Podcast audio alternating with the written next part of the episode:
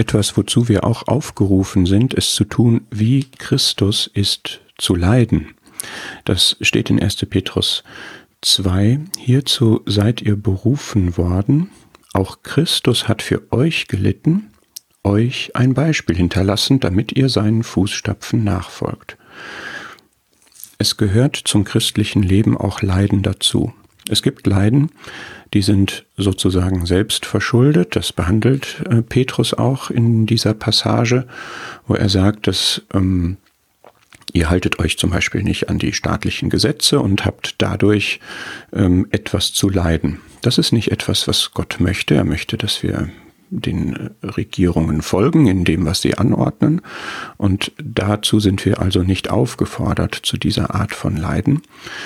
Es gibt auch Leiden, die waren einzigartig für den Christus, nämlich dass er am Kreuz für unsere Sünden gelitten hat, dass er Sühnung getan hat, das können wir nicht. Das konnte nur Christus, der einzig vollkommene, heilige, reine Mensch. Aber auf dem Weg dahin, in seinem Leben, da hat er auch gelitten. Er hat gelitten als der Gerechte, dem Unrecht getan wurde. Er hat gelitten als der voll auf Gott fokussierte, der von den Menschen, die eine andere Lebensausrichtung hatten, nicht verstanden wurde und abgelehnt und gehasst und verfolgt wurde sogar.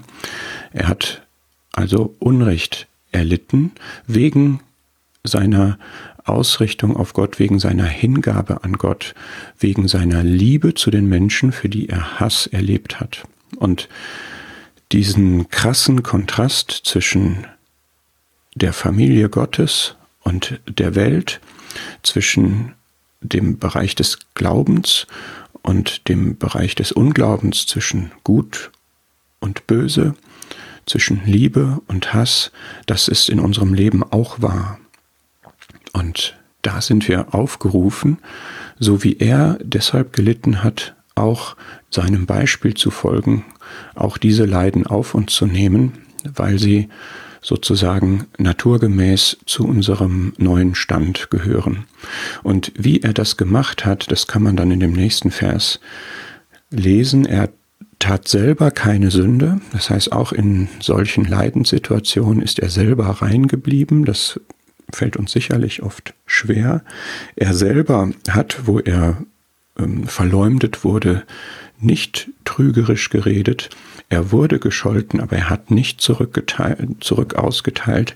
Er hat gelitten und hat nicht gedroht, sondern in all dieser Ungerechtigkeit, die er erlebt hat, hat er sich dem, nämlich Gott, übergeben, der gerecht richtet.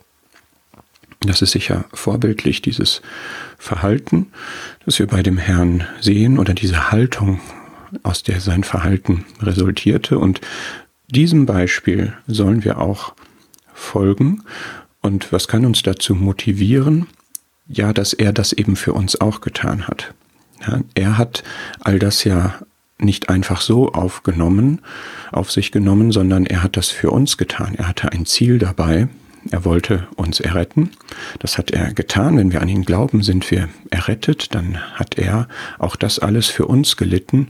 Und aus dieser Erfahrung, aus dieser Dankbarkeit auch und aus, dem, aus der Motivation heraus, seinem Vorbild ähnlich zu werden, können wir diese Haltung und dieses Verhalten auch haben.